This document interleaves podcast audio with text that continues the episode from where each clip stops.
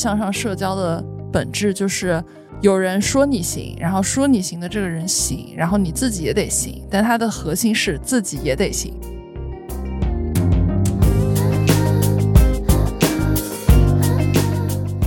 人不管是你处在任何一个年纪，你如果要跟别人，不管是别人花时间来帮你，还是说只是跟你进行一个简短的对话，你都要下意识的了解一件事，就是所有人的时间都是有成本的。然后在这个当下，你的时间成本它值不值钱？你跟你聊天的这个人，他的时间成本有多值钱？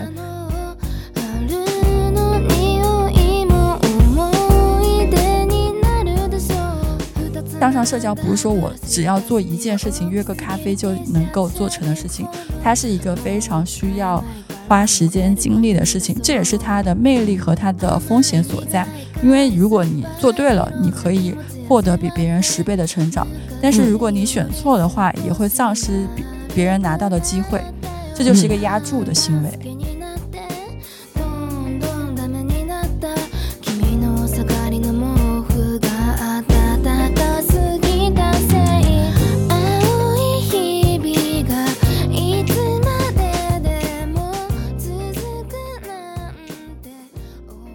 Hello，大家好，我是旺仔可可糖，我是潇潇，我是西兰花，欢迎收听《末日狂花》。今天我们的主题是向上社交啊，我们今天换了个开场，我们换了一个主持人。对的，大家好，我是发姐，我来今天客串一下主持人。对，然后向上社交是一个我们经常都会听到的词语啊，但是有的时候这个词它是很正面，有的时候它可能会稍微带一些负面的意思。就我想问问，现在科科和小小，你们觉得这个词它是在你们的眼里是正面的吗？我觉得它是一个中性的词，嗯，就是向上社交，就是向比我优秀的前辈学习嘛，嗯，对啊，学习这个过程，或者说向他们交流经验这个过程，就是社交，嗯。笑笑，你觉得呢？我觉得是个正面的词，就是向上社交的话，是一个想要积极向上的人做的一些动作。他只是说有些动作是正确的，有些动作是错误的。他只是说，但是我们不能否认它的这个含义是正确的。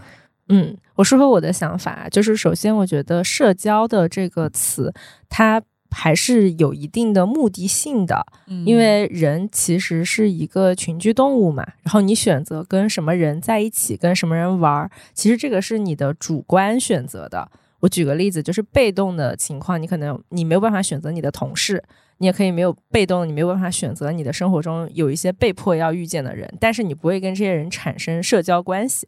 那其实社交这件事情是你主动发生的，然后向上这个词呢，又给社交的这个目的性又加了一层滤镜，就是它是更加定向的一个社交。觉得向上社交其实是一个主动发生的、非常具有目的性的一个行为，但我觉得它其实是必要发生的，然后也不是一个负面的词。它其实我觉得它还挺上进的。对，因为我代入了一下，我在想，很多人可能觉得向上社交是一个比较负面的词，是觉得他觉得只有那种没有什么本事的人，哎，就是呃，对，攀岩附会 这种，嗯，自己没什么本事，然后靠，比如说 like 傍上奉承，你你怎么 四字成语那么多？对，靠类似这些，然后获得一些，比如说跟他一样本事水平的人更多的东西，大家会觉得这样不好。是的，比如说公司的马屁精啊什么之类的，大家觉得哦，他是靠向上社交，对，升职加薪。是，我觉得这个区别就在于，我觉得社交是双向的，对，就你去奉承或者是你去讨好一个人，这个不叫社交，对。对，这个叫做单向，单向奔赴，对，是的，一厢情愿，对。然后我想在聊这个话题之前，想。让两位先说说，就是你们这几年就是有什么样的变化？就是比如说你们自己是不是有很大的成长？然后你们觉得自己的这些成长里有哪一些部分是跟上向上社交有关的吗？呃，我为什么觉得这是个正面的词？然后或者是说我自己其实包括前八年职场都是。依靠这个向上社交来工作的是因为我是给很多老板当助理的，就我一定要向上社交，要不然我的工作没有办法做。然后我觉得可能是向上社交，它体现了一种价值趋倾向，就是说有些人觉得我的社交、我的人际关系带目的性、带功利性，有些人觉得是错的，他不舒适的；但是有些人觉得是对的，他是可以接受的。这其实是一个价值观的一个选择而已。当我们选择我们的人际关系带一些目的性、带一些功利的想法在里面的时候，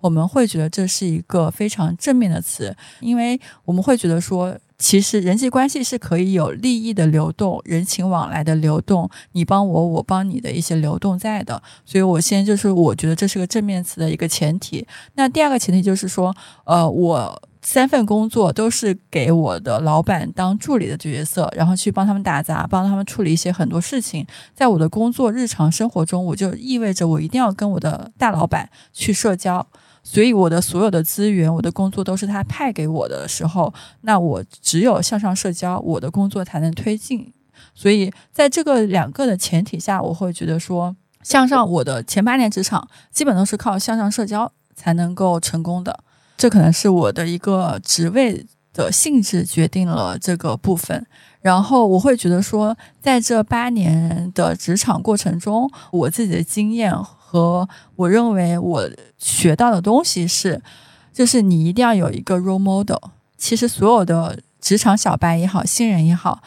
他进入职场和社会的时候，他是一脸懵逼的角色。就他不知道这个人怎么相处，他不知道这个事情该怎么做的情况下，他只有学习和模仿一个人的时候，他才能把这个事情给推动下去。那学习和模仿就成了一个非常必要的存在。但当你的老板有一或者你的 leader 有一个非常活生生的例子，让你可以去学习模仿的时候，你才知道为人处事在职场上要怎么去推进。所以我是在这个点位上学到了很多。就我所有的。比如说，怎么去跟人打交道、谈生意，然后去呃分辨利益、去做项目，全都是老板手把手教的情况下，你只能去不停的学习和跟老板社交，你才能获得一些呃可学习的东西。嗯，我觉得我是这几年的确是受到了很多我们今天所说的向上社交带给我的一些机会和红利。因为我很小的时候，我就特别招学姐学长喜欢，然后当时他们就有什么活动啊，有什么大会啊，就带着我一起玩儿，然后我也拓宽了我自己不在我这个同龄人的一些社交圈，包括说我其实特别早的就是进入在自媒体这个行业嘛，然后当时在这个行业的。哥哥姐姐们就因为看我年纪小啊，我觉得年纪小其实是一个比较好的点，就是你在这个行业里面年纪比较小，然后又做出一些大家觉得还不错的事情的时候，大家都特别愿意来照顾一下你，因为觉得哎小朋友也不容易，所以我就受到了非常多哥哥姐姐们的照顾，在我无论是工作啊，或者说创业的这些年，然后还有个问题是我们是主动向上的，是吗？不是你？你觉得你这几年的成功有多少是靠向上社交达到的？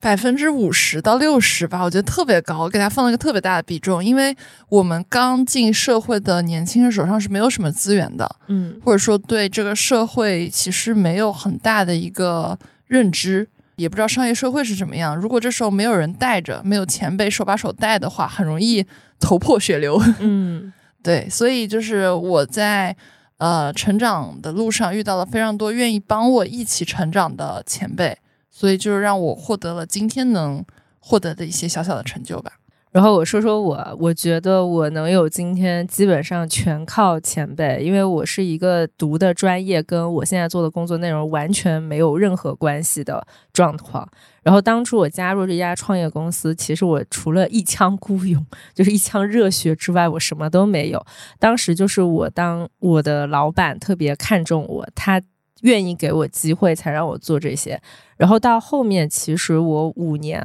换过五个就是 M D，然后每一个 M D 他们都像我的父母一样，就五个前辈分别把他们最擅长的那件事交给了我。然后五年之后，我觉得我才是一个合格的做 marketing 的人。然后他们对我来说就是我的贵人。我觉得我之所以就是在后面做呃 marketing 或者市场这一块能够有很多野蛮生长出来的技能和能力，都是他们教的。我觉得我自己是不是那种科班出身，或者说是那种大厂培养大的，所有的都是靠一个个就是前辈手把手带出来的。我觉得这部分的向上社交，其实带给了我整个职场和能力上的打磨。然后我们来聊聊这个社交吧，就是你们觉得你们现在的生活中会刻意的去区分向上的社交还是非向上的社交吗？我觉得不会，我会觉得三人行必有我师，就比如说有些方面就是一定有人比我做的更好。但我也会在有些方面做的比别人更好，所以我可以用我的优势去帮助别人缺少那部分，所以以此我也可以去向别人学习他做的好那部分。嗯，所以我觉得不存在非常多的向上社交，但我自己在我这向上社交的定义就是，真的是他的能力或者说成就量级在我比如说三个跨度之外那种，我觉得可能叫向上社交。嗯嗯，潇潇呢？呃，我觉得这个是区分你的阶段。比如说你在职场的时候，一定是向上社交的，因为你就是有直属的 leader，然后有你的二级、三级的老板在的，然后所有的资源都是靠老板给你的。是的。然后当但是当你创业的时候，你其实没有办法说这是一个向上社交，因为创业意味着就是资源互换。对，除非就是在这个领域内有一个非常顶尖的人。也愿意倾斜资源给你，愿意给你业务做。把就你的最大的客户大客户就是他给你的，那这个存在一个向上社交，但是这个东西往往存在于 To B 的销售领域会更常见一点。但是对于我们这种做自媒体和电商的人来说，我们的阶段是 To C 对消费者的卖货。那其实这个阶段我们更多的是直接面对消费者，这会更依托于我们自己的能力和业务。不会存在于说我的生死线是由某一个大客户决定的，所以这一块的向上社交的含量就会占比小一点。嗯，然后我说说我的看法，就第一个，我想先刨除就是友谊，就是你日常中跟你一起吃喝玩乐的朋友，其实我们不在我们今天讨论的向上社交的范围内，因为它其实是处在缘分、缘分、友情和爱情就是需要缘分让我们相遇。对，相遇在光年之外。对，然后我们今天说的这个向上社交，可能是更多的是跟你的个人成长跟发展相关的。呃，我自己是觉得，呃，其实人他是一种社会动物，且他是不可避免的，你在个人成长的路上会向往。朝着自己更优秀的人去靠近，因为我自己有一个经历啊，就是我当年离开那个创业公司，一个最大的原因是我发现我身边的人很多人是低于平均水平的。然后在这样子的环境里，其实我自己活得非常费劲，而且有甚至有一段时间，我觉得我也在退步。然后这种感觉就是，我不知道大家有没有经历过，但是你如果真的在经历这种身边的人都比你差。且你自己也在退步的状态，其实它是很难受的，它是一种你非常想要、渴望逃离的状况。我觉得可能人类它就是写在基因里，就是你会朝着前看，你会向上看，就是向上社交。其实我觉得每个人的潜意识里，其实都是有刻意的希望自己在做这样子的行为。每个人都希望变成更好的人嘛？是的，我向上社交的对象就是我希望在未来成为的那个人嘛？对。哎，那我就想问二位一个问题，就是你们是如何去认识优秀的人？我觉得这里面可以去提到一句话，就是我前段时间我跟那个董太太吃饭，然后他们就说到一句话，就是说，在他理解的向上社交的本质，就是有人说你行，然后说你行的这个人行，然后你自己也得行，但他的核心是自己也得行。嗯，所以我觉得。首先让自己成为在某一个领域能有拿得出手的作品，这样你在跟其他比如说前辈或者说比你厉害很多人的时候，自我介绍的时候，你是有作品带着的，而不是说我是一个纯的我过来就是想来我们说的白嫖你的经验，白嫖你的知识。所以我的点就在于，我觉得向上社交就是你帮帮我，我帮帮你，但是这个帮是指我作为后辈。我有什么前辈没有的东西？我有很多前辈更缺的时间，所以就是帮大哥办事嘛。就大哥有很多他没有时间去办的事，你帮他办完了，他会哎，那你觉得挺靠谱的？因为靠谱其实是商业社会里面非常非常高的一个评价。嗯，然后我就有很多前辈那边就帮他们做了一些事情，然后大家就觉得我很靠谱，他们也会把我介绍到更大的平台，给我更大的项目或者说更多的曝光机会等等。嗯，我觉得这往往都是从你先帮他们干了一件他们没有时间干的小事干起来，一点点积累，这是我自己的一个做法。嗯，哎，我特别认同科科说的这一点，就是一个是我自己的经验，就是增加自己的曝光，这是第一点，让更多的人认识到你，看到你。然后第二点就是你要成为他们眼中那个眼里有光的人。然后这里眼里有光，不是说你对一个事情的这种阶段性的热情或者是随机性的热情，而是所有的。嗯，前辈也好，然后资深的大佬也好，他们一定有一个非常牛逼的技能，叫做识人的能力。嗯，就他能看得出，在这一批年轻人中，谁是那个野心和欲望达到一百二十分的人。就我之前有一个观点，就是我觉得赚钱和学习或成长是没有办法手把手带和手把手教的原因，是因为你要去达到。这个目标的时候，你最背后的核心驱动是你有一百二十分的野心和欲望，能够让你在三年、五年、十年内持续不断的去往前跑、向上爬。你有这个动力的时候，你才能拿到那个结果。但是很多人他可能只有六十分，我爬了一年两年，我累了，我就歇下来了。然后他就是有些人的热情和冲动和欲望是阶段性的，以及他的那个内在动力是不足的。所以就是你要挑选出你想要帮扶的一个年轻人也好，晚辈也好，所有的人都会识别出来的一个能力，就是这个人有奋斗十年的欲望。如果这个人没有奋斗十年的欲望，很多人会放弃，或者说他会知道这个人他可能只能是一个阶段性的一个社交而已。所以这也是我自己的一个经验教训所在。就是比如说我当年的第一个老板，我是他的助理嘛，他给了我很多资源和机会，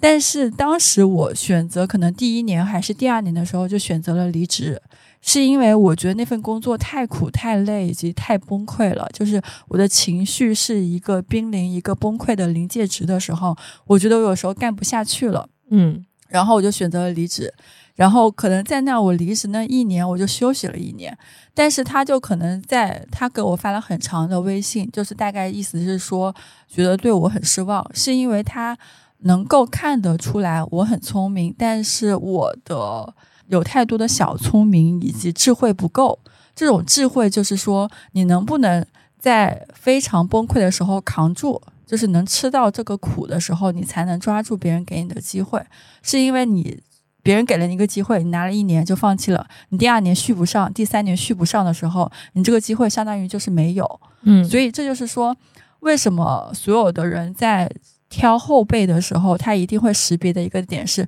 这个人是一个奋斗一年的人，还是奋斗五年的人，还是一个奋斗十年的人？很多人是可以有这个识人的能力的。哎，我其实可以补充一个点，就是你刚刚说的眼里有光那个，就是我之前跟很多前辈交流，然后他们会说他们更喜欢那种去帮一些在他们身上看到他们当年那时候影子的小朋友。是的，是的。呃，我说说我的看法，就是。我觉得人类的社交其实本质上就是利益的互换嘛。然后，我觉得你要成为一个对别人有用的人，以及是对这个人你能直接产生价值的人。那向上社交的这位前辈，或者说比你厉害的这个人，他就可能会以他的立场给到你一些什么。然后很多人其实我觉得他们没有明白这个道理。就现在的这个社会中，我觉得有太多就是可能两个人也不是很熟，就不管是谁比谁优秀吧，他可能就是想用一个非常普通的方式，比如说我请你喝杯咖啡，我请你吃个饭，请你喝个酒，他就想用一杯咖啡的价格或者是一顿饭的价格，从你身上套取一些他想要知道的信息。或者说想让你帮他一个忙，因为他觉得这个事情对你来说就是轻而易举、顺水人情，但是他不会想他你为什么要帮他这个忙？因为我也会经常收到一些信息，就是说，哎，你有你有没有空？我们出来喝杯咖啡啊？其实当时我讲句实话，就是在我特别小朋友的时候，我是会无脑，就是觉得啊，又可以新认识一个人了，真好，对吧？但是在你就是像像我我跟潇潇这样，就是你在职场已经变成了一个老油条，或者说你已经手握大部分资源和认知的时候，你其实是会特别反感这件事情的。就是你会在想你是谁，然后我为什么要花我的时间来跟你 talking 一些事情？而且其实我们。就前辈来说，其实你对后辈也是会有一定的观察。我发现这个后辈他其实既没有在自己的领域做出任何的见地，然后是个 nobody。我觉得所有的人的时间都是很宝贵的，包括我我们之前就经常我跟潇潇会开个玩笑，我们的专家 call 是多少钱一个小时？所有的人，不管是你处在任何一个年纪，你如果要跟别人，不管是别人花时间来帮你，还是说只是跟你进行一个简短的对话，你都要下意识的了解一件事，就是所有人的时间都是有成本的。然后在这个当下，你的时间成本它值不值钱？你跟你聊天的这个人，他的时间成本有多值钱？就是我其实这个道理我以前也不懂，就是在有一段时间我开化以后，我才明白，就是曾经我在很懵懂的阶段，就是找一些前辈聊天，我发现他们的时间真的是宝贵到，就是我的上十倍、百倍都不止。就是他们的人生的时间真的非常贵，但他们当时依然愿意跟我说话或者聊天，或者解决我的一些屁大点的事情和烦恼。我觉得这个出于他们的善意，或者是出于他对你的欣赏，但这个绝对不是你人生你你真的值得他们为你这么做。对，所以我觉得现在很多年轻人如果要向上社交的话，首先你一定要抱有感激之情。第二就是你一定要先想想，就你去向上社交的时候，他为什么要来理你，对吧？然后以及其实你可以在别人给到你一些帮助之前，你就先 offer 给他，我能为你提供什么帮助，让他看到你。因为如果你的位置本身就比他低的话，他肯定看不到。就你现在给我，比如说你现在给我一个刚毕业的小朋友，他说他想来跟我聊聊，那这个时候你觉得我要通过什么样的方式去看到他的闪光点？其实非常难。因为我跟他并不在一个平台里，如果我也没有必要刻意去看他到底擅长什么，对吧？这个时候，如果他是一个非常主动的人，他知道如何 sell 他自己，他可能就会直接让我看到了啊。这个时候，我对他的印象就会大加分。嗯，对，是的。哎，我这边其实补充一点，我感觉我现在的这种社交原则，社交就是不是指我们就朋友，大家就是好朋友这些，就社交原则就是我只见那种我自己也想会主动去邀约的人。嗯。就虽然就可能是他先发过来的邀约，但如果这个人是我自己也想主动去发起邀约的那种人，我会去见。其他我就我就说没时间。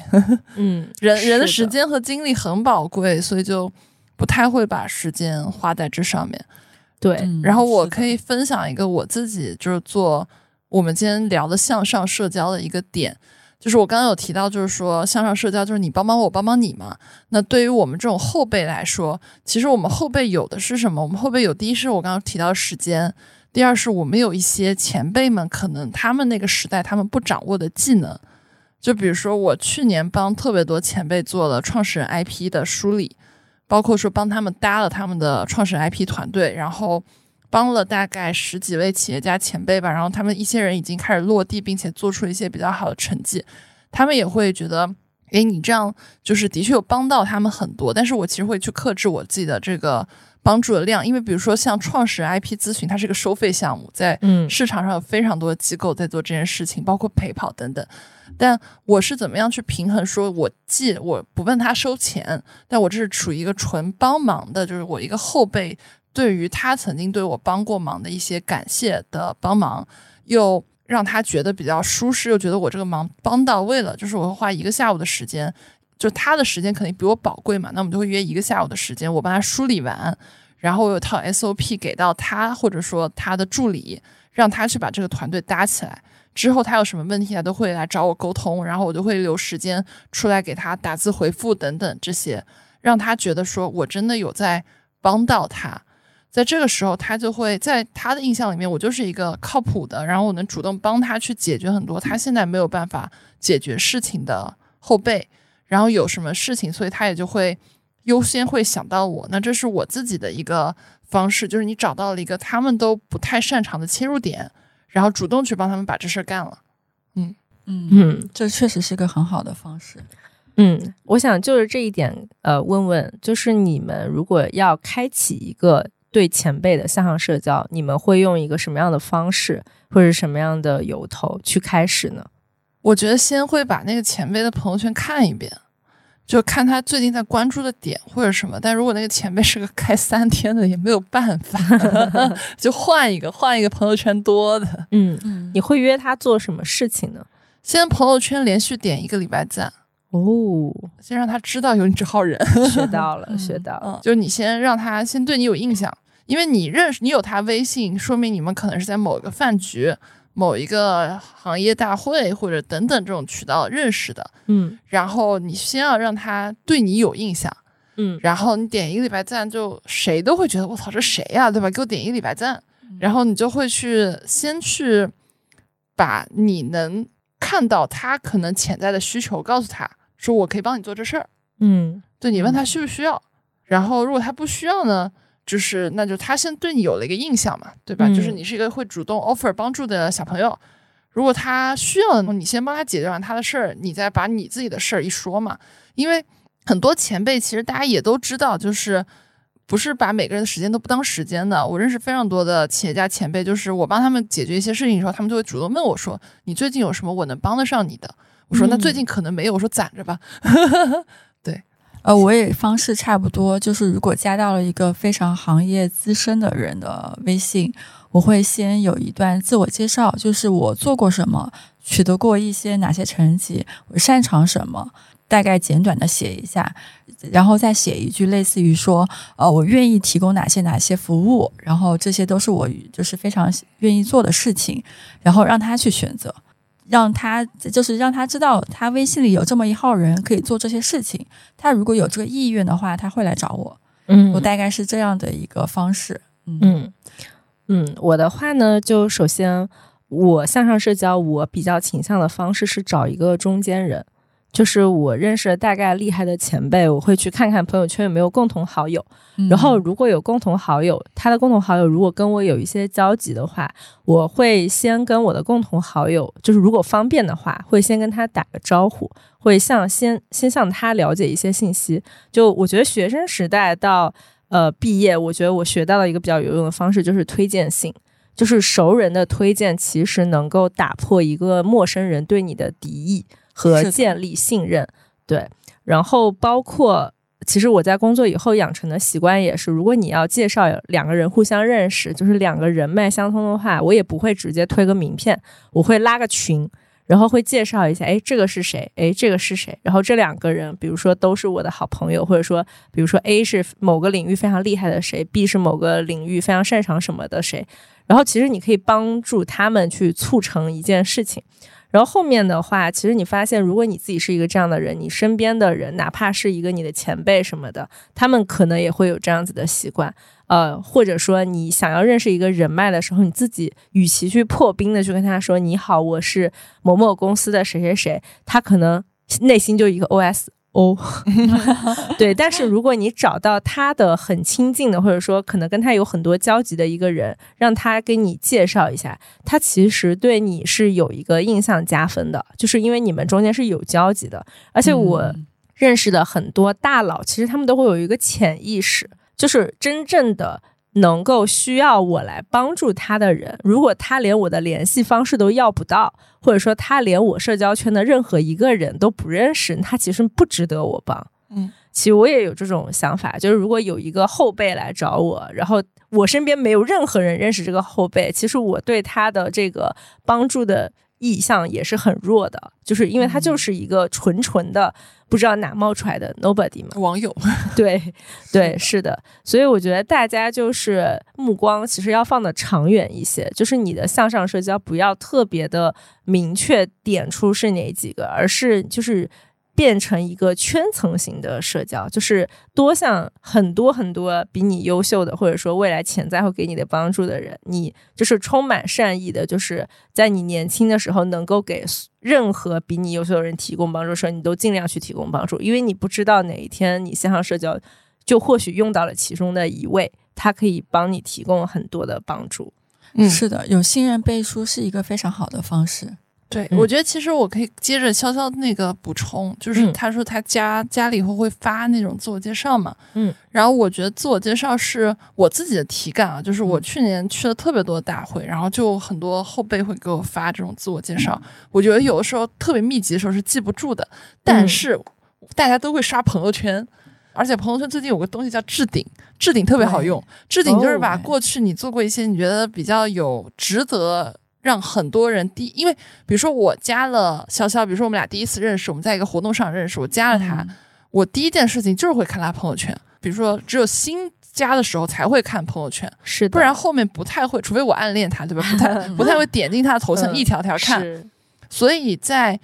刚加了你，然后有这个契机让别人看到你朋友圈的时候，你的朋友圈置顶就非常的重要。是的，然后你就会把一些，比如说你希望对外展示一些面，就比如说我的朋友圈置顶就全是工作相关。就我我们就是这个公司在行业里面的一些成绩啊，让让别人对你有个印象哦，说你这你这个人就是跟这个行业是挂钩的，所以他们遇到任何跟这个行业相关的事情都会先来找我，这就是一个记忆锤吧。对，嗯，是的，因为我其实之前刷小红书的时候就看到一个观点，我觉得对我来说还是。呃，蛮有启发的，是因为我犯了他说的那个错误，然后发现原来我之前做的这个我的心态是一个错的心态。什么呀？他说就是发朋友圈，就是因为所有的创业者或者想要向上社交的人，或者是想要更多资源的人，他非常需要做的一个事情是努力的发朋友圈。只有你的能量能够辐射到。他人的时候，你才有可能看，就是得到别人的关注以及注意力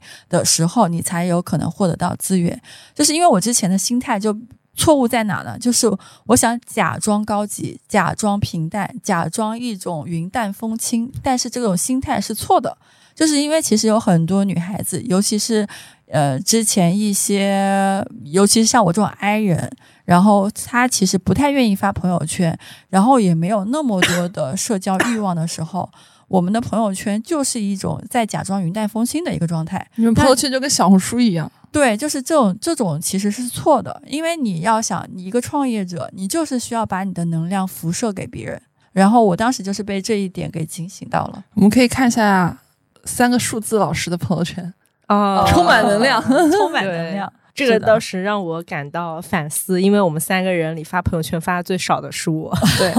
对，你们俩都发的很少，我真的哐哐发，而且而且我后来是这样子，就是我朋友圈分成两个部分，一个叫置顶，置顶就是很工作的一面，然后我其他的朋友圈都是发三天的，三天可见，所以我就不在乎它的条数，我就想到啥发啥，有什么感悟就全发三天，因为我就知道三天之后他没有人看到了嘛。所以我就没有心理负担，然后我就每天可能要发个两到三条，然后就会有很多我的一些前辈，有时候线下跟我吃饭的时候，他说：“哎，你这个小朋友朋友圈发蛮多的。”我说：“哎，对对对对对。”他说：“你蛮有活力的。”他说：“我们这个年龄一般不太发朋友圈。”然后你就在想，你在他们的朋友圈里面，你就是那个发最多的人，就每天在他们面前刷脸。对的，嗯，但是我觉得这个可能也分阶段，比如说科科还是呃算是小朋友，就算年轻人的时候，他其实发很多的一些分享和动态，这个是对的。但是可能比如说像我已经从业第。八年九年的时候，我不能再随意的分享一些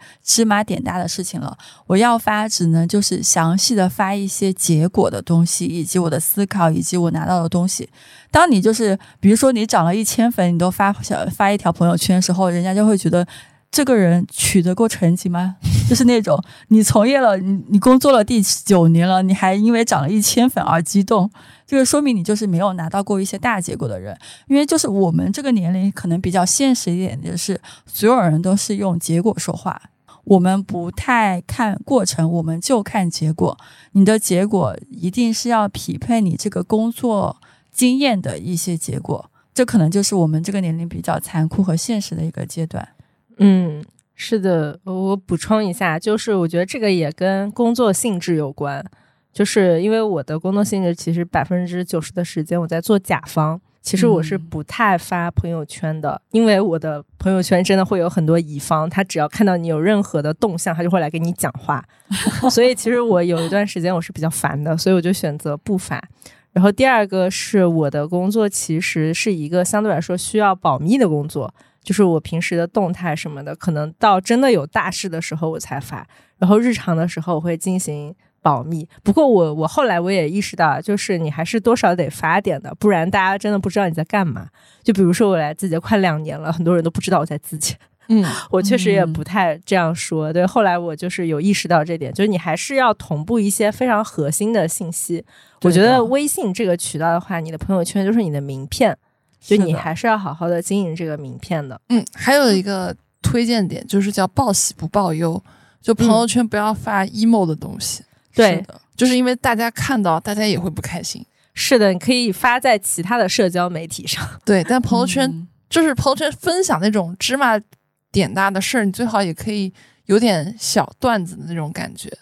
这样大家刷的会哈哈哈哈哈哈，然后大家会觉得哦，你这个人蛮有意思的。嗯，是的，嗯，哎，我想问问，这个时候就是故事分享时间，你们身边有那种特别会向上社交的人吗？以及他们有没有靠那种向上社交获得到一些比较亮眼的成绩？我我可以说一个，是一个前夫哥，他就是我认识的靠向上社交做到最牛逼的一个一个案例吧。就他是九五后。很年轻，今年都不到三十，但他已经是政协委员，然后也是那种独角兽公司的一号位。但是他是怎么做到的？他其实出身就是他的学历背景没有那么好，然后他就是靠不断的在年轻的时候帮大佬办事儿，帮大佬办事儿，然后大佬介绍给另外一个大佬，然后先从大佬助理开始做，然后大佬助理让他去一个创业公司当二号位，然后二号位之后，然后再出来又去给一个更高。位置的大佬做助理，然后做帮他打理一些他的家里人的一些相关的事情，他都帮人家做的特别好。然后人家又给了他一个机会，然后给他比如说投融资这块的一些机会啊等等，然后又去取得了更大的成就吧。反正他就是我认识的靠不断帮比他优秀的人做事，然后获得。对他自己非常有利结果的一个人，而且的确拿到了非常大的成果。对于一个不到三十岁的人来说，对，嗯，是的，我认识的真身边的人拿到巨大的结果的人，也是因为跟对了一个老板，然后现在是上市公司的总裁，就是光那种奖金都是千万起步。如果某一年的业绩做得特别好的话，奖金就是千万起步的。然后我的感受也就是。就一定要跟的时间够长，就是你跟这个老板跟十年，只要你这个老板不是一个特别人品特别坏的人，他会给你一些东西的。然后这个东西就是我自己后来悟到的东西，就是所有人不是，就是所有的可能所谓的贵人，他在挑他的后辈的时候，挑他的一些呃想要帮扶的人的时候，他其实最在意的点，呃，一个是。你的野心和欲望驱动力是不是够？第二个就是忠诚，嗯，就是忠诚是个非常重要的一个点。就是为什么说我会有一个观点说，其实向上社交或者是想要找贵人、想要找大哥帮你，他这个点其实不能找太多。是因为你的贵人是需要你做选择的，因为你就是每个人的精力和时间都是有限的嘛，你能帮的东西也是有限的，所以你可能只能挑那么一位、两位、三位这种非常有限的一些贵人去真正的给他们忠诚，然后他们才认为你是他真正的自己人的时候，他才会把核心的东西给到你。当你不够忠诚的时候，就意味着你并没有把自己的精力、时间投入给他的时候，他不知道你这个人的做事的边界也好、框架也好，以及他能够对你的掌控度有多少，他是不会把最核心的东西给到你的。这也就是我自己其实。跟过老板之后，我才发现，其实所有的工作可能三年、五年以内的一些年轻人，他的能力是，说实话也做不出来啥，然后经验也没有太多，认知也就一般般。在所有的这种大家都大差不差，就是差不多的水平下，其实忠诚是最容易打动你的向上社交、你的贵人最核心的一个点，就是足够忠诚。我想分享一个想法，就是。其实大部分的人，他们的生活还是比较普通的。就是一个年轻人，其实你在迈入职场的前五年，嗯，他大概率不会有特别多的分支。比如说像我们三个，其实我们三个都还是有一些，比如说副业呀，或者说有一些斜杠的部分在身上的，包括也有一些创业的经历。但其实对于一个很普通的小孩来说，他其实在呃毕业后选择了一个职业规划的方向。那你可能在前五年，你就只能往那个方向深耕，或者说尝试。这个时候，你唯一能够做的，其实就只有你的老板。如果你有一个好老板，你就跟对他；如果你的现在老板是个特别糟糕的老板，你就给我立刻换掉，换工作。因为在职场的前几年，对你启蒙和让你走上你未来职业规划道路的那个人，真的特别的重要。你的前三个老板一定是最最最最重要的。然后在五年之后，其实你的大部分的贵人都已经是你这个职场或者说这个行业内的一些前辈了。比如说你的老板，可能或你老板的老板，或者是你老板的朋友，其实他都是逃离不了，就是当初。对你的这个事业的这个道路启蒙的人，然后我的这个领域算是 marketing 的这个领域嘛，其实我们这一块就是特别看这个，我们打交道一般都是甲方跟乙方，然后乙方的话，其实你你会发现大一点的品牌都是给 f A 广告公司做的，然后只有 f A 广告公司他做不了的事情，他才会漏给一些小的国内的一些乙方，甚至说这些乙方他是。比如说，大的广告公司是 agency，他们就是这 agency 的 vendor，然后他们是服务于一些大的广告公司。然后到底谁能拿到钱，或者是谁能接到单，其实真的跟你的这家公司的地位有关，就是这家公司的老板本人他到底强不强，就包括国内很多知名的。大家可以在高铁站或者是机场看到的一些著名咨咨询公司啊，就是有很多家。我讲句实话，他们到底能拿下什么 logo？因为我现在做 to B 嘛，我非常了解，就是这一些企业 logo 到底拿不拿下来，跟这些咨询公司的老板本人他 O 不 OK 是。关系很大的，然后再说到甲方，就是你能够花公司多少钱，花到什么量级，cover 公司某一些什么层级的 campaign，也是跟这个老板的能力相挂钩的。所以在我们这个行业，就是如果你没有跟对好的老板，你的乙方没有跟对好的老板，其实你就是摸不到钱。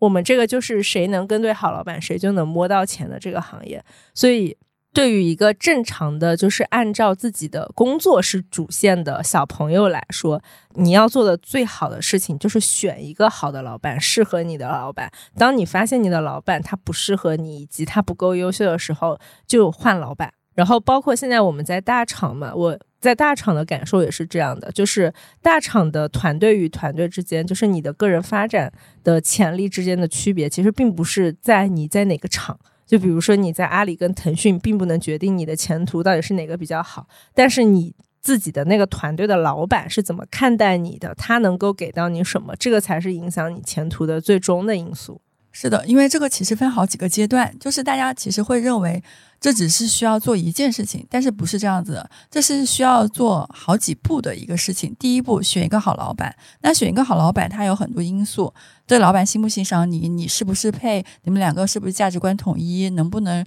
让他把你当自己人，这是第一步。那第二步呢，就是你投够投入足够多的忠诚度，然后精力、时间为他干活，为他搬砖。然后让他信任你，让他你在他面前证明你是一个可以信任、能够帮他干事儿的人。然后这是第二步，第三步才是能够取得一些结果，然后抓到一些机会。这个机会可能可能是一年，可能是三年，可能是五年，可能是十年。这个机会也是需要等和熬的，因为哪怕你的老板很厉害，他手上他也不是一个能够有很多机会的，可以给到下面的人。所以我是觉得，就是这其实向上社交不是说我只要做一件事情，约个咖啡就能够做成的事情，它是一个非常需要花时间精力的事情。这也是它的魅力和它的风险所在。因为如果你做对了，你可以获得比别人十倍的成长；但是如果你选错的话，也会丧失比别人拿到的机会。这就是一个压注的行为。嗯，走对圈子，跟对人。对。消费圈内人，对对对，觉得好好押韵。对啊，这个 slogan 就当然就这样取的。是的。然后我其实还想问一下，因为比如像呃，发发已经也工作这么多年，以及科科在行业也是接触了这么多人，有人对你们向上社交吗？他们是怎么做的？我可以分享一个成功向上社交的例子，就是我的助理。就是我睡前，我点开我的邮箱，发现一封邮件，因为当时我在招助理，嗯，他写了一封长长的，然后在网络上怎么认识到我的，然后他自己的优点，他过往的简简历以及他对于这份助理工作的一些他觉得他能做的地方写特别长。然后我当时就我操，就是就你我都没有细看，但是我当时就看到那个篇幅，就是我操有点长啊。然后我一看，啊，学历也很好，然后就是履历也很好，我说，哎，那我们赶紧第二天约了个咖啡，就是我们对这份工作的一些拉齐嘛，拉齐一些就认知什么的，然后就很快入职了。然后他当时有做一些让我就觉得非常超我预期的事情，就比如说有次我去一个大会当演讲嘉宾。他就提前一天去了那个大会，那个大会是两天，我是第二天的演讲嘉宾。然后他提前一天去那个大会，然后他就去把每一个分享场地和每一个展位去提前做了一个功课，然后跟我说第二天带你更高效的去逛这个场馆。我当时就觉得，哎，我也没有让他去做这件事情，但是他会站在我的角度，他觉得他要帮我省时间，他要给我更好的体验，他去帮我考虑到做这件事情，我就觉得哇，天呐，好感动。然后我就后来就给他。一有什么好事儿，我就想着他，对，哐哐给小朋友塞资源，嗯嗯嗯。发发呢？我身上有好几个成功和好几个失败的案例啊，我想听失败的。对，那我先说失败的吧。就成功案例其实都差不多，就像科科说的这种，只要一个小朋友他足够的努力勤奋，然后他足够的机灵。其实他大概率都可以在向上社交的过程中得到他想要的回报，因为大部分人都是愿意投资年轻人的，年轻人就是未来嘛。然后失败的案例呢有两个，第一个是我以前一手带大的一个小朋友，然后这个小朋友其实非常的踏实肯干，做事的能力也非常强，但是缺点就在于，就是我有一种就是嗯恨铁不成钢的感觉，他不够的有野心。他也不够的，就是你给了他一份资源，就是其实我是他的话，我能把这个东西用出十分，但是你会发现他过于满足于现状，就是他并不是一个能把你给他的好的资源利用的非常完善的人。我觉得所有的大佬或者说是前辈，其实他都会希望你稍微给他一些机会，他能抓的特别紧，然后顺着那个绳子，你递给他递个绳子，他能一直往上爬。然后你会发现，有的时候你给一个人递了一根绳子，他就是扒在那个绳子上，他就不动，他也不爬，但是他就抓那个绳子。然后你这个绳子，他又站着这个绳子，对吧？你又不能把这个绳子再给别人。就是很多人都是这个样子的，他只要拿了那根绳子，其实可能就满足他当下的一些需求，但是他就不会再往上爬了。然后我当时其实，呃，我帮那个小朋友找了非常多很好的工作，然后我一直就跟他说，你要把你的简历改好。但是你也会发现他是否积极，或者说是否渴望，就是你给他的改命的机会，你也是能看出来的。然后我就觉得他不是特别的，嗯，对自己的未来不是那么的主动。然后其实你就会觉得啊，这个机会其实你可以给很多年轻人。就我想跟就是所有在听这支播客的小朋友说啊，就是机会摆在你面前，你爱要不要？你不要大把人要，真的就是你。你不要以为你能抓这个机会就是一个什么很好的事情，你你但凡让这个机会溜走了，大把人在你后面接着。然后第二个失败的案例是这样，就是，嗯，对方也是一个非常主动、非常渴望，就是我给到他的所有的资源，其实他也能用的非常好，但他有一个非常致命的缺点，就是他非常的喜欢 show off 跟好大喜功，嗯，然后他会把你给他的所有的东西。都非常显性的外露，他他其实人生中不只有我一个前辈对他伸过橄榄枝，他是一个特别懂得如何向上社交的人，但区别就在于你得到了前辈的帮助，其实这件事情应该是你韬光养晦，就是得到帮助以后好好的打磨自己，让自己更配得上这位帮助的。他倒不是，他是收了各种人的帮助和恩惠以后，是要拿着喇叭对所有人讲的。就是帮助有时候是水下的，它不能摆在台面上说，就是这个是非常关键的一个点。是的，而且就是大家可以换位思考一下，比如说你帮助了一个小朋友渡河，然后他渡过了这条河，然后你。Suppose 一个好的反馈是他非常的虚心，然后说感恩你让我度过了这次的难关，对吧？但是有的我帮助那个小朋友，他真的是渡了河以后，他会大声笑，哈哈，就是你们都没有办法渡河，对吧？但我有啊，我觉得这其实是个表述的问题。我觉得他如果只是表述对你的感谢哦，那是没有问题的。对，就重点是在于你帮助一个后辈，其实就是这个后辈他对你是一个方面，但是你会发现他对其他人是怎么看待的？他是不是因为他受到了一个前辈的恩惠，他就会觉得自己跟自己的 peer 他就是高高在上的，他就会看不起同龄人。你能拿到，比如说你能得到大哥的帮助，这个是你的优势，确实没错。但是如果你因为得到过大哥的帮助，或者是因为你有大哥，你就瞧不起其他没有大哥的人，他你的大哥知道以后，你的大哥其实也会瞧不起你，因为你你这么厉害，不是我厉害吗？又不是你厉害，你在这嘚瑟。是的，而且就是当呃，我之前也是一个感受，就是当你得到了你的老板帮助的时候，就是其实不要往外说，他帮助你其实是很多是超过你们身份边界的一些事情。就比如说你是他的一个下属和员工，你得到他的这个帮助，其他的员工、其他的下属没有得到这个帮助的时候，你把这个帮助往外说，其实其他的人就会有意见。就是这很多帮助是水下的一个帮助，其实不应该摆在台面上说，也不应该去跟你的同辈和你的同龄人去 show off 的一个事情。哎，那我有个问题，就是那怎么样去表达这种正确的表达这种被帮到忙的感恩啊，或者这种，就是微信私下说，就不能在公开场合和这种有其他第三方的场合说出来这个事情。嗯，对。然后还有一点就是，其实，呃，大部分情况下，一个前辈帮助你，他的实现路径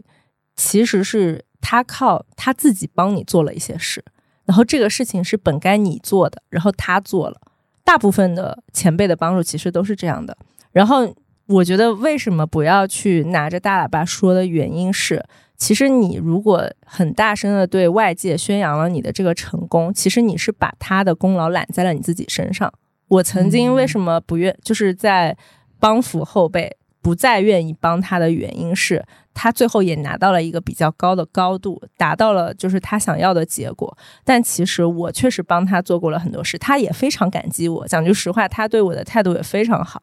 但是我做过的那些事情，现在外界都觉得绝对都是他做的。就是他确实是把前辈帮他的所有东西都变成了自己身上的光环，都变成了他自己一个人可以做到的事情，所以外界也非常欣赏他，他也达到了如他所愿的高度。但是你作为那个帮助他的前辈，其实你内心知道这些他都做不来，都是你帮助他的。我觉得如果一个是一个正确的人的话，你在到那个高度的时候，你自己先问自己一句：就是你德配位吗？你是不是德不配位？就至少其他人可能不知道，但是帮助你的那个贵人，他一定知道你德不配位，不然你为什么会来找我要帮助？你这个时候要做的就是默默的修炼，修炼到。当他帮助原来帮助你的那些东西的时候，你自己也能做到的时候，你再去感谢他一次，并且非常认真的告诉他，就是感谢你曾经帮我做这些，然后现在我也终于成长了，成长到我自己也可以做这些了。这个时候你再去向外界说你拥有这样的能力，或者是你能够配站在这个高度，我觉得才是正确的。而且这个时候不容易被反噬，因为但凡啊，就是我见过很多就是心浮气躁的年轻人。在外面呃吹牛逼的时候，因为你要知道，一个贵人他能够扶你一把，他就能把你踩死。只要他说一句，你根本就不会做这些事儿，这些事是他帮你的。只要你的贵人哪一天他实在是看不爽你，这句话一出来，你的人生完全可以被这个贵人从扶起来到拍死，就是一瞬间的事情。所以我建议各位，就是后辈，如果你要一个贵人相助的话，你一定要。想清楚啊，就是他帮助了你这一把以后，你自己接下来的路是怎么走的？嗯，是的，我还挺同意这一点的。我们可以让大家多看到我们，多曝光，然后说一些自己的成绩。但是不能把别人帮你的成绩当成自己的成绩去 show off 出来，因为这个事情是非常敏感的。因为我也感受到，就是比如说我之前做商务负责人的时候，如果是老板帮我做的业绩，帮我拿下的客户，我不会说是我自己拿下的，我会直接感谢是老板帮助的，或者是公司拿下的一个客户。所以，就是我不会说这个客户是我拿下的，因为。因为我会觉得这里面有个非常微妙的区别是，其实所有人都知道，就是其实真正能够帮你的人、给你资源的人，就是那个帮你做事情的人。就帮你呃拿客户的人，当他知道你去侵占了他的努力的时候，他是非常不爽的，哪怕他是你的老板，他也不爽的。所以，就是我自己跟了那么多老板之后，我会发现这是一个非常微妙的一个地方。所以，我是觉得，就是所有的人他在向上社交的一个必要的一个姿态，就是一定要保持谦逊。就是是的，谦逊是一个还蛮重要的点。嗯，Be humble，Sit down。C down C down 是什么？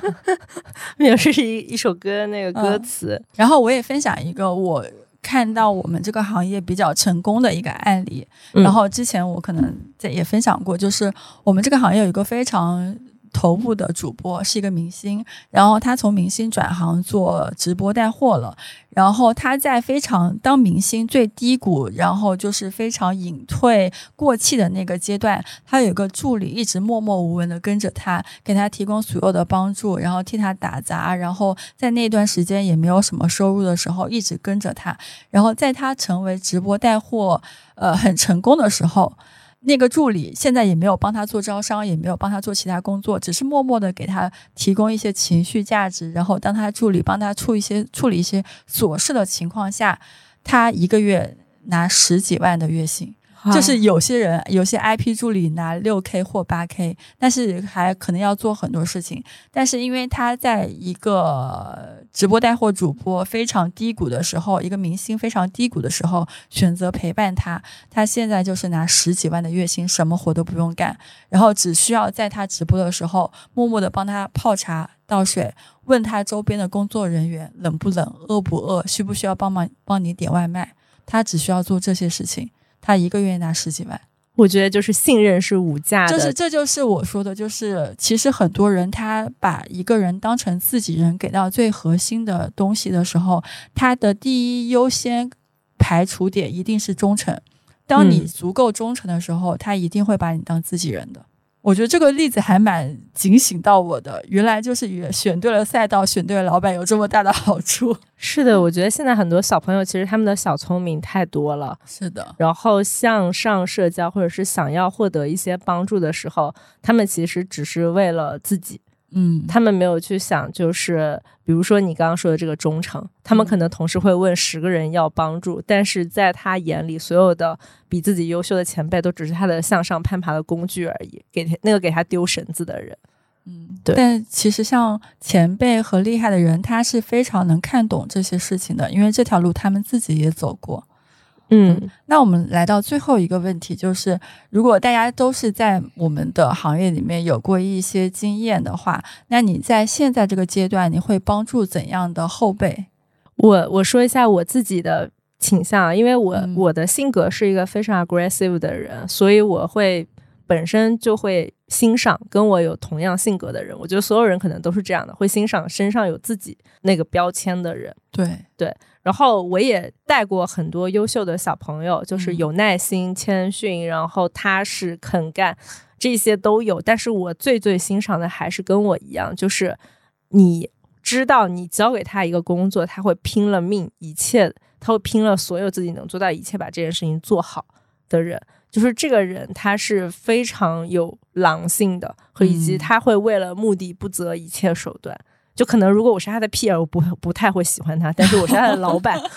我知道无论我说什么，他一定会帮我做到。嗯，我就比较喜欢这样子的后辈。但是所有的这一些，他一定是基础在，就是刚刚小浩说一点，他一定是对我足够忠诚。是的，就如果他只是利用我，利用我对他的帮助的话，那其实未来我也只是他的一个棋子而已。他当他我的这个要求跟他自己的利益相冲撞时，他就会优先选择抛弃我，去成就自己的利益。我是不会帮这样的后辈的，就是没有必要，对吧？就是情分还没到那儿。对，忠诚是很重要的。然后第二个就是人品，然后人品这一点，我觉得就是善良、利他以及就是信任这件事情。我经常会跟我的小朋友、下属说，就是信任这件事情是只有零到一的。要么就是零，要么就是一。如果你做了一件欺骗你的老板，或者说欺骗你的贵人啊什么的事情，那没有信任了。然后第二个事情就是，所有人的耐心都是有限度的，就算是一个帮过你的前辈，或者说他就是你的老板，他不得不帮你，不得不给你提供资源，他的耐心是有限度的。他让你做一件事情，你可以拖一天，可以拖两天，拖到第三天、四天、五天的时候，他再欣赏你、再爱你，这件事情他未来也不会那么看重你了。就是你不要以为，就是你你的老板他现在很喜欢你，或者现在很看好你，这个事情是一辈子的事，不是的。当你消耗完他的耐心，所有的东西都会变。嗯，就是你还是要足够保持自己的成长的速度，足够的优秀，就是永远不要停下来。就是自我成长是一个，就是 always 就是一辈子都要进行的事情。嗯嗯，是的。科科呢？科科会帮助什么样的后辈？我觉得第一个是靠谱。我觉得帮助是互相的嘛，就比如说我帮他把这件事情，我我给他递了个台阶，或者说我给他递了一条绳子，他的确能做的不错，或者说超我预期，那我就觉得挺好的，至少没给我丢脸。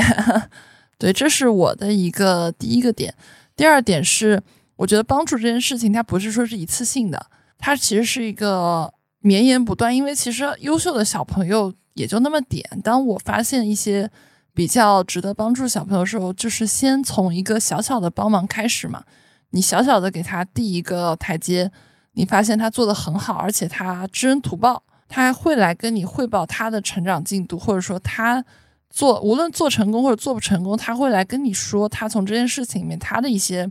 insight，或者说他会主动来反向问我说我需要他再帮我点什么。这种无论我需不需要他帮忙，我都觉得挺好的，挺知恩图报的。那就会有下一次机会，这是我看中的两点。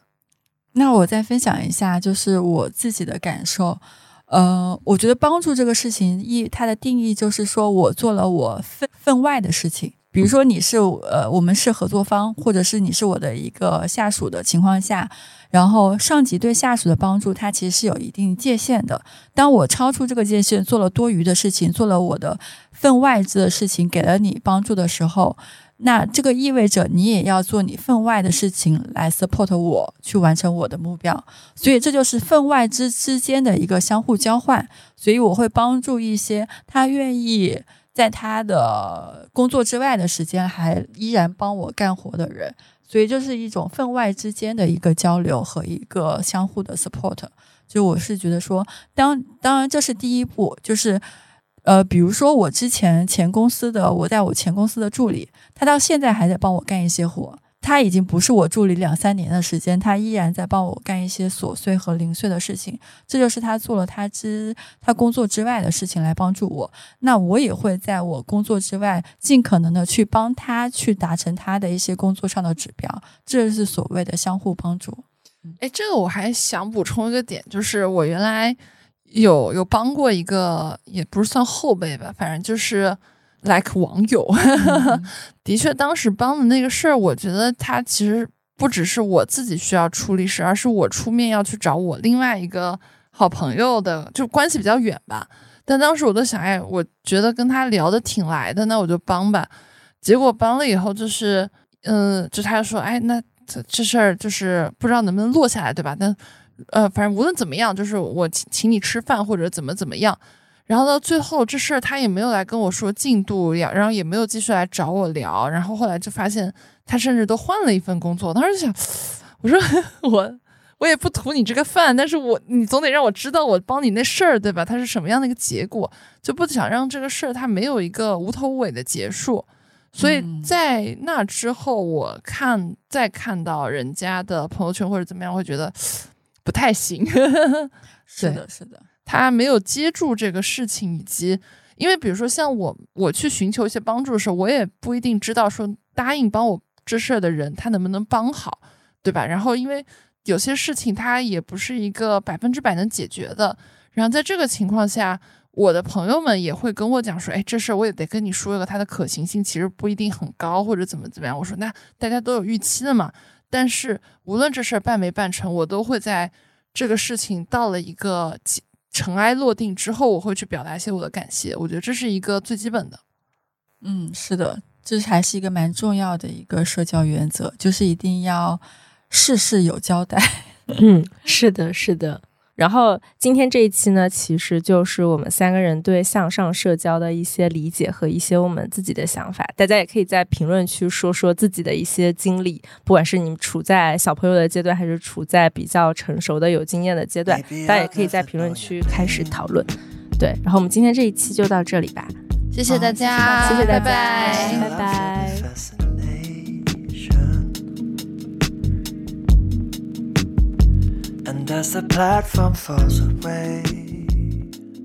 感谢收听到这里，本节目由内容最好玩的播客厂牌宇宙电波出品，希望成为您居家、旅行、通勤、睡觉时的好心情、好伴侣。点击订阅按钮，不错过我们任何一期的更新哦。如果你是在小宇宙、喜马拉雅 APP 收听到我们节目，可以在 Show Note 界面找到加入我们都市丽人听友群的进群方式。如果你是通过苹果播客或其他平台，可以添加微信号“旺仔颗颗糖”即可加入群聊。我们在群里等你，一起快乐吐槽，一起买买买哦。